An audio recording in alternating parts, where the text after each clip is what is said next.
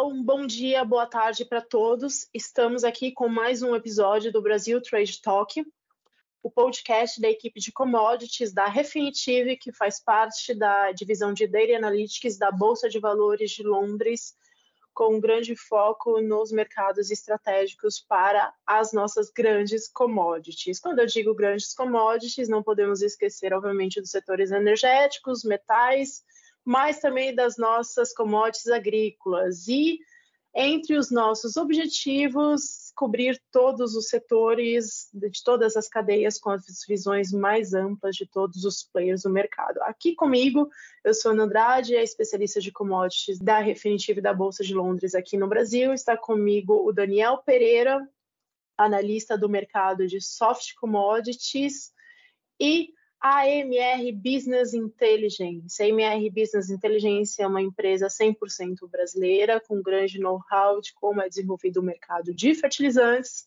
O principal tema que será coberto hoje está conosco aqui Alessandro Rabelo, fundador e consultor de fertilizantes da AMR, uma das pessoas chaves para o setor no Brasil e o Adair Danville, o head da gestão estratégica da AMR Business Intelligence.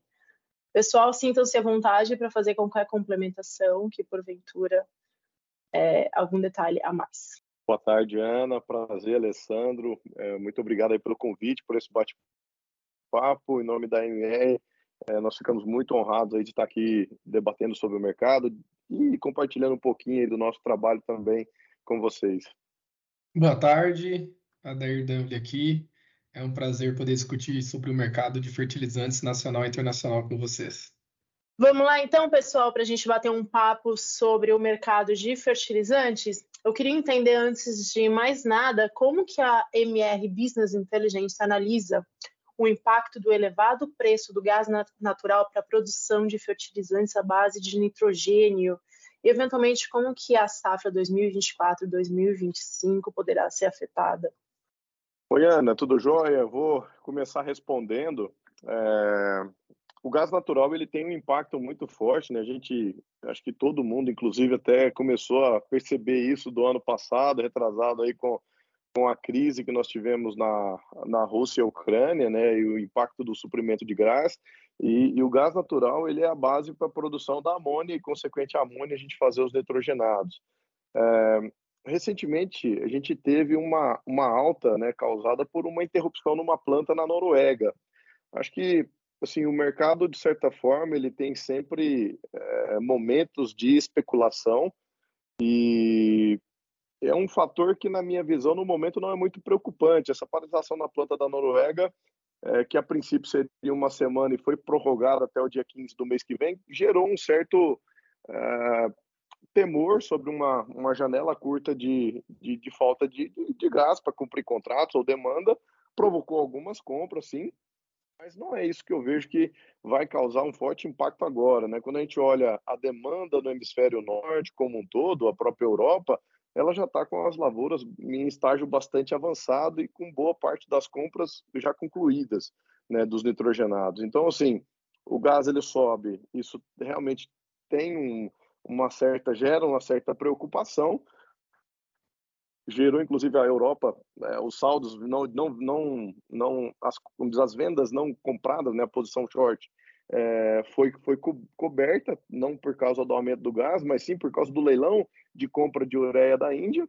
É, mas a gente enxerga o, mer o, mercado de gás hoje ele dando uma, uma, uma, mudança muito forte. Né? Então, assim, a gente tem um investimento em hidrogênio verde, a gente tem enxergado a Europa cada vez mais mantendo estoques elevados né, como medida de proteção, desde que a Rússia né, interrompeu lá, desde que eles interromperam, interromperam o suprimento da Rússia, né, a grande maioria do gás russo reduziu o consumo, então eles têm importado, seja dos Estados Unidos, seja de outros locais, e estão investindo muito forte na, na tecnologia de hidrogênio verde, entre outras. Então, na nossa visão, assim, o impacto dessa alta do gás lá, ele, hoje ele está sendo muito limitado. Nós temos um mercado que ele já está bastante avançado por lá, e com estoques muito confortáveis, melhores do que no ano passado, inclusive está esse ano na Europa como um todo. Tá? Eu gostaria de fazer um complemento em relação a essa questão do gás e primeiro ponto é como essa dinâmica de fato funciona. Né? E o mercado tem dificuldades em passar isso, em entender isso, e ele é usado de forma muito especulativa. Né? É óbvio que a gente não, não pode abrir todos os detalhes da metodologia, mas nós temos, no mínimo, oito hubs extremamente importantes de preços de gás no mundo. Então, quando você vê uma manchete, um recorte dizendo preço do gás subiu, não significa exatamente nada. Subiu onde? É, onde subiu? É um, um, um hub consumidor ou é um hub vendedor? É um hub importador ou é um hub exportador? Se ele for importador, ele subiu o preço do gás nesse hub importador, mas aquela, praça está compradora? ela está inflacionando o mundo ou não? Quando sobe o, o, o, o gás num hub exportador, é, tem alguém comprando desse hub nesse momento para o custo de produção afetar a oferta e a demanda? Então, são várias, é, vários fatores que nós temos que avaliar para de fato dizer que o preço do gás é importante, em qual praça e importante de que forma ele vai afetar. Mas pegando precisamente o recorte que ficou conhecido desde o conflito de Rússia e Ucrânia, quando os preços de gás explodiu no hub holandês, que é o TTF, e é onde a mídia aprendeu que gás influenciava em preços de ureia, é, nesse momento ele é, subiu 80%, 90% dentro de duas ou três semanas, mas ele saiu de 7 dólares o milhão de BTU para 14, mas isso estava em 80 no pico, e mesmo a 30, os preços de ureia estavam caindo. Então não significa nada, é, assim, olhar esse, essa informação de uma forma dura, sem uma lapidação, não significa exatamente nada. Então, existe sim uma análise muito mais detalhada e complexa quando a gente fala sobre preços de gás afetando o mercado de nitrogenados no mundo, tá? Excelente, Dair. Gostei da sua colocação. Se a gente for trazer ah, essa questão para o cenário brasileiro, é, tem duas perguntas.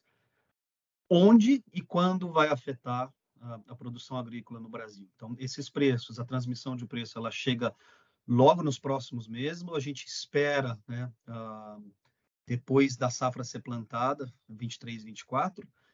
E quais as principais culturas? Se a gente pensar em nitrogênio, como que é a distribuição, quais as principais culturas no Brasil, onde a gente vai ter o impacto uh, disso tudo que você explicou? Daniel, a pergunta é muito boa e ela, quando ocorre de um determinado preço de gás em um importante hub, nesse caso afeta o Brasil quando é um hub é, exportador em primeiro lugar, porque nós vamos ter um aumento do custo de produção e piora nas margens da indústria. É, e num segundo momento, a gente pode ter uma influência no Brasil num hub importador, onde o Brasil também compra, como por exemplo, se subir muito o preço na, na, na Europa e a Europa estiver com fome de compra e ela for no, no norte da África comprar e nós também estivermos comprando lá, automaticamente, instantaneamente, já afeta no mesmo tá. dia, diariamente afeta os nossos preços aqui, as listas de preços caem e nós vamos ter o custo mais frete Brasil já com impacto imediato. E quais são as culturas que, que, que mais vão sofrer? Ah, uma das culturas que mais consome nitrogenados no Brasil é o milho, e essencialmente o milho segunda safra, que ele que é semeado né, no pós-soja, começa ali em janeiro. Nós temos algum impacto também em cana e café, mas não porque consome tanta ureia, consome sim um, uma, uma parte de ureia, mas também nitrato, principalmente cana-de-açúcar. Mas como esses nitrogenados não é uma regra, mas ocorre deles andarem indexados à ureia. A ureia é um grande benchmark de preços para nitratos, fato de amônio. Lembrando, não é uma regra. Uhum. Se descolam por vezes é, mas o mercado tenta, à medida que tem demanda, indexar isso né, ao preço de ureia e tentar recuperar as margens de outras matérias-primas que eventualmente estejam descolados da ureia, tá? Excelente. Então, impacto de produção, no custo de produção, muito, primeiro no milho safrinha e depois potencialmente uh, em cana e café. Perfeito. E nesse cenário, pessoal, ainda como a, a ureia sendo vista pela MR Business Intelligence como um benchmark para o setor de fertilizantes, olhando um pouquinho mais para o setor externo, como que a MR vê a queda de produção de ureia pela Bolívia, a questão da Venezuela e do Irã, como qual que é o ponto de vista da AMR, Alessandro e Adair. Oi, Ana, vou começar aqui. Muito obrigado pela pergunta. É, Para a gente explicar um pouquinho sobre isso, o Brasil ele tem sido uma praça que tem recebido produtos de todo o mundo. E quando eu falo isso, por que, é importante a gente comentar? O Brasil se posicionou de forma laica durante a, a, o conflito da Rússia com a Ucrânia e por isso tem viabilizado a chegada de produtos de origens que são sancionadas globalmente, dentre elas o Irã, a própria Rússia e Venezuela. Então a gente tem recebido produtos aqui no Brasil que eles, por não chegarem em outros mercados, eles têm um preço descontado de 10 a 20 dólares, por exemplo, aí a ureia é, chega a ser mais barato uma ureia de origem iraniana, origem da Venezuela, é, aqui no Brasil. Então, tudo isso tem deixado o, a nossa posição, é, apesar dos preços terem subido muito no ano passado, o Brasil ele teve com uma referência de preços muitas vezes abaixo de outras praças internacionais. É, é claro que quando, quando eu olho do lado do agricultor, né, que faz a conta analisando a relação de troca, o preço do, do insumo versus a commodity, nem sempre isso, isso reflete em, ele, na conta dele que isso é tão positivo, mas a gente que acompanha de perto o mercado verifica que isso nos trouxe muitas oportunidades frente a outros mercados globais.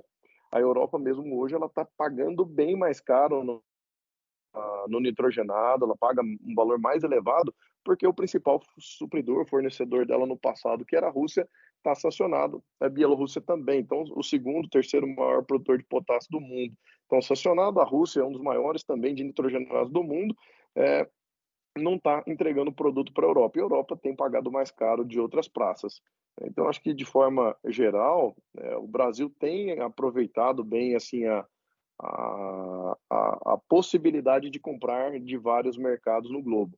Agora, a gente precisa de continuar bastante atento né, ao Plano Nacional de Fertilizantes, as políticas para continuar incentivando a melhora da produção doméstica, reduzir um pouco a nossa dependência, porque a gente já tem rumor de RJ na produção nacional brasileira é, de ureia no Sergipe, lá em Camaçari. Então, assim, é, já, já a produção que tinha retomado, ela está sendo tem grande possibilidade agora de reduzir novamente por causa do custo do gás brasileiro, né? A baixa competitividade nossa do hub de gás do Brasil. Então, é, essas outras praças elas continuam resilientes, a gente tem muita oportunidade. Nós estamos num momento agora que o mercado está acabando de dar uma invertida, mas por causa de uma atrapalhada, vamos falar assim, é, numa compra indiana, né? Ela não saiu como esperado. A Índia tinha um, um, alvo de pelo menos 800 mil toneladas de ureia e teve 2 milhões e meio de ofertas que as contrapropostas aceitaram menos. Então, a Europa, vendo isso, ficou preocupada da Índia entrar novamente com um leilão sequencial, que se ela fizesse, provocaria uma forte alta. É, a gente viu essas compras fortes, então foi um conjunto de fatores que trouxe agora uma volatilidade no mercado de gás, mas num, num mercado que, quando a gente olha o norte, né, o hemisfério norte como um todo, Estados Unidos já finalizou a semeadura do milho praticamente, né, então estão naquelas comprinhas finais de, de aplicação de cobertura. A Europa também, da mesma forma, já está bastante avançada e são saldos de compra de mercado. Então, o grande mercado que existe hoje de nitrogenados no globo ainda é o mercado da América Latina, que dentre eles o principal é o Brasil, e a Índia tem saldos de compra também, mas a Índia está aumentando a produção doméstica, está com estoques mais elevados, soltou um leilão, não comprou tudo que precisava e tudo que indica ela deve entrar numa próxima compra só no mês que vem com bastante cautela. Então, a gente também não tem nada é, de muito altista nesse momento.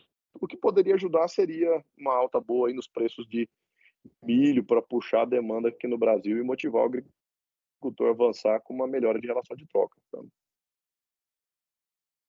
É, gostaria de complementar uh, a resposta do Alessandro uh, sobre como aqui na MR Business Intelligence a gente procura entender muito a fundo as dinâmicas de mercado e, de fato, os impactos reais. Né? Nós somos do mercado físico de fertilizantes. Você comentou sobre a produção na Bolívia, Venezuela.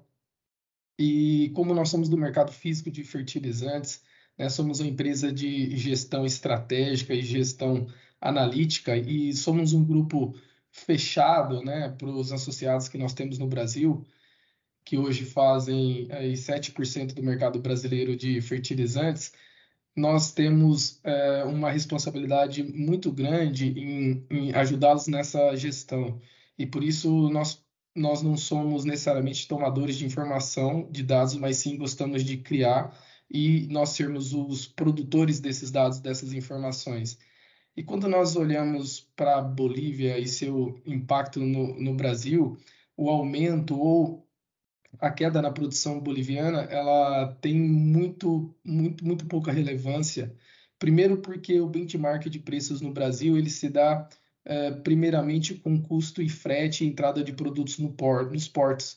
E já é, quando se trata da Bolívia, é uma entrada totalmente diferente, que acontece pelo Mato Grosso do Sul, é, que nem sempre ou quase nunca sai nenhuma notícia de negócios da Bolívia. Isso é feito por uma empresa no Brasil essa importação, que distribui aí cerca de 200 ou 300 mil toneladas e tem impacto para alguns clientes dessa empresa em específico.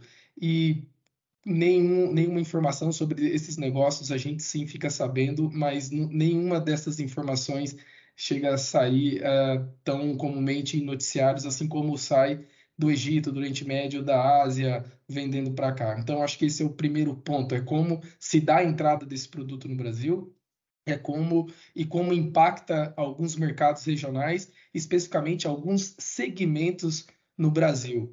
E quando nós falamos da Bolívia, o modelo de governo da Bolívia é, é, um, é um modelo onde ele é, não necessariamente pensa no comércio internacional de uma forma tão capitalista, é, de modo que em vários momentos a ureia boliviana ela fica muito competitiva, em vários momentos ela está o triplo do preço que está sendo praticado no Brasil, inviabiliza totalmente. É, a construção da fábrica na Bolívia fica muito distante da nossa fronteira, com frete rodoviário extremamente caro e que também é, esse frete é feito por sindicatos, né? E, e, e, a competitividade não necessariamente ela é tão boa assim. E eles têm capacidade lá de produzir 900 mil, 1 milhão de toneladas, mas, como eu disse, venderam muito pouco e fazem altos estoques, montanhas de estoques lá, tá parado e não tem é, saída, não tem é, uma dinâmica comercial capitalista, com, com um olhar para o mercado, o acesso ao mercado, como outras praças do globo têm. E, inclusive, a, pro, a produção ou importação da ureia da Bolívia ela é menor do que a nossa produção doméstica, por exemplo. E a produção doméstica nossa uh, pouco influencia também no mercado total do Brasil, mas é, é, por mais que ela tenha capacidade de produzir aí, a produção doméstica em torno de um milhão de toneladas, é, é representativo, mas os nossos preços é pela paridade internacional. Então, empresas que estão no Brasil também vão olhar a paridade internacional. Nós temos produção de fosfatados, nós temos produção de, de potássio é, no Brasil também, mercado doméstico, mas também pela paridade internacional. Então, essa é, pode influenciar alguns mercados regionais próximos dessas plantas, mas as empresas que estão no Brasil vão tentar fazer margens de acordo com o que está girando o mercado internacional. Apenas esse ponto aí que eu gostaria de complementar. Obrigado pela resposta, Ader. Muito boa. Queria voltar num ponto. No começo do podcast, vocês comentaram sobre o hidrogênio verde. Acho que muita gente que está ouvindo uh, o podcast hoje pode não entender o que, que é o mercado. Se vocês puderem fazer uma pequena introdução, comentar um pouco sobre o que, que é o, o hidrogênio verde, como tem se desenvolvido esse mercado, seria muito bom. Claro, Daniel, na hora. É, uhum. o hidrogênio, a, a produção dos nitrogenados, a gente precisa da amônia. E, e, o processo natural, o convencional de produção de amônia é com gás natural, processo Haber-Bosch. Ele utiliza né, o hidrogênio derivado dentro do gás natural para a produção da amônia.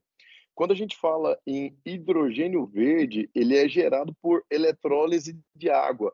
Então, a gente pode utilizar a energia renovável, como a solar ou a eólica, para produzir esse hidrogênio verde.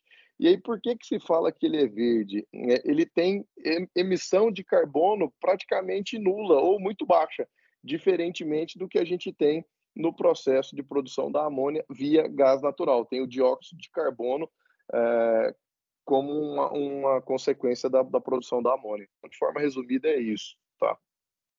Então, o custo de produção ainda do hidrogênio verde é muitas vezes maior do que o Haber-Bosch. E, e, é, perfeito. É, isso tem melhorado bastante à medida que a gente está investindo na, na produção, é, né, seja eólica ou solar, seja melhoria da eficiência das placas, a própria a melhoria na eficiência do processo né, de, de eletrólise. Então, isso tudo está ganhando escala e os custos é, do hidrogênio verde ele tem uma tendência de ir reduzindo com o passar do tempo. Né? As, as empresas globalmente vão adotando, seja os compromissos ambientais também de cada país, né, vão dando incentivos aí para que mais empresas vão adotando a produção é, via hidrogênio verde, tá? Excelente. E as empresas que vão então uh, começar a produzir o hidrogênio verde, ou que já estão produzindo, elas elas são as tradicionais, uh, são do ramo petrolífero que tinham experiência com Haber-Bosch. Como que é? Da onde vêm essas empresas que vão gerar no futuro uh, o hidrogênio verde?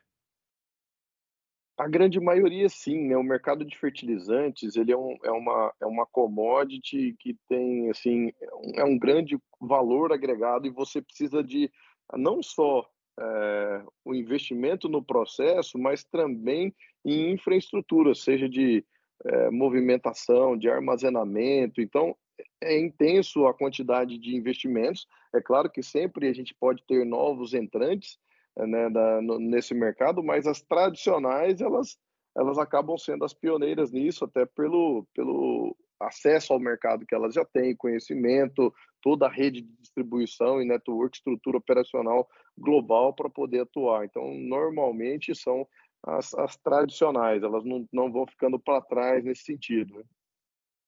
Excelente.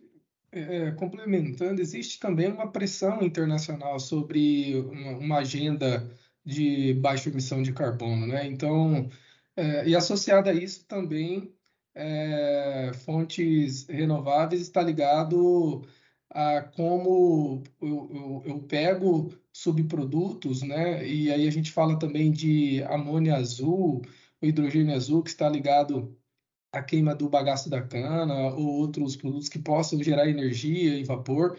E, e as empresas fazem consórcios, né? Olha, quem é que produz é, o, o, bagaço da cana? Esse consórcio com empresa que já é do ramo é, convencional e, e, essa empresa automaticamente, a, além de fazer essa reciclagem, é, o uso desse, desse bioinsumo, ela também já entra na, na tão requerida agenda verde, né, de, de baixa emissão de carbono, cumprindo também seu papel ambiental, por, por conta dessa pressão que existe na indústria de fertilizantes por reduzir a emissão de gás carbono.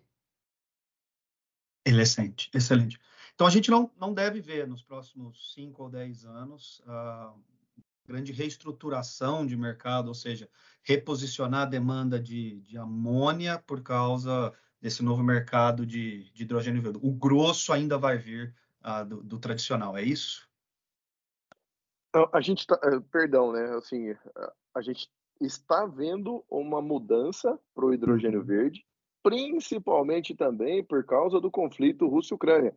Então, uhum. a dependência do suprimento de gás russo, principalmente da União Europeia, fez eles abrirem o olho para estimular e acelerar alternativas para reduzir essa dependência que eles têm do gás russo. Né? Então, assim, de forma bem resumida na resposta, é claro, né? mas é, tem sido investido, tem a pegada toda ambiental, que, que o Adair comentou, né? excelente, forma excelente, Isso daí, a Associação Internacional de Fertilizantes discute muito isso, é, o impacto, a imagem que o setor tem para a comunidade, o papel relevante que a indústria de fertilizantes e toda a cadeia tem para a segurança alimentar no mundo e fazer isso de forma é, ambientalmente, socialmente correta. Então, isso é um negócio que está sendo feito também, mas a gente vê como um principal fator essa questão da dependência aí da União Europeia da, do gás russo que adiantou o processo. Então eles tiveram que buscar fontes alternativas para reduzir custo, seja da energia deles, né, que eles usam gás tanto para fertilizante como para aquecimento residencial. É, então eles tiveram que correr mais rápido um pouquinho quanto a esse ponto. E, inclusive, o Alessandro citou né, a Associação Internacional de Fertilizantes, e nós tivemos em Praga, na República Tcheca, esse ano, e teve um, um painel dedicado somente a esse assunto. Então, mostra a importância da, do tema, da pauta, e os projetos estão muito avançados. Excelente. Pessoal, Obrigado pelas respostas, pelo, pelo pontuamento de mercado, e com isso concluímos o nosso bate-papo. Gostaria de agradecer mais uma vez a presença do Alessandro Rabelo e do Adair Danville, da AMR Business Intelligence. Vou deixar os contatos dos participantes de hoje, alessandro.amrbi.com.br, e adair.danville com dois L's arroba amrbi.com.br. Pessoal, abre espaço para vocês compartilharem as redes sociais de vocês, os meios, outros meios de comunicação. Bom, siga a gente também no Instagram, né? tem lá o, o, nosso Instagram da MR. Nós somos muito mais ativos para os nossos associados aqui nas redes sociais, confesso aí para vocês. É, acho que eu queria até compartilhar um pouquinho, né, como aproveitar o espaço e agradecer. A MR ela é muito dedicada a cuidar da gestão de seja estratégias de compra e de venda, posicionamento dos nossos associados. Então, é, nós fazemos com muito carinho, com muita dedicação e é muito gratificante estar aqui podendo compartilhar um pouquinho aí desse conhecimento sobre mercado, sobre tendência. É, obrigado, Ana, obrigado aí a, a, a, todo o time aí pelo convite. Gostaria também de agradecer a Ana, agradecer ao Daniel. Como o Alessandro comentou, somos muito pouco voltado para a mídia e muito mais para os nossos associados, mas foi um prazer enorme discutir isso com vocês. Estamos sempre à disposição. Muito bom, Alessandro e Adair. Lembrando a todos que nossos episódios estão disponíveis no Spotify, no Amazon Music e também no nosso site refinitive.com. E lá também você encontra nossos contatos para sugerirem temas, convidados e falar com os nossos especialistas. E muito obrigado a todos pela audiência. Até o próximo episódio do Brasil Trade Talk. Obrigado, Daniel Pereira, meu colega. E até a próxima, pessoal. Obrigado.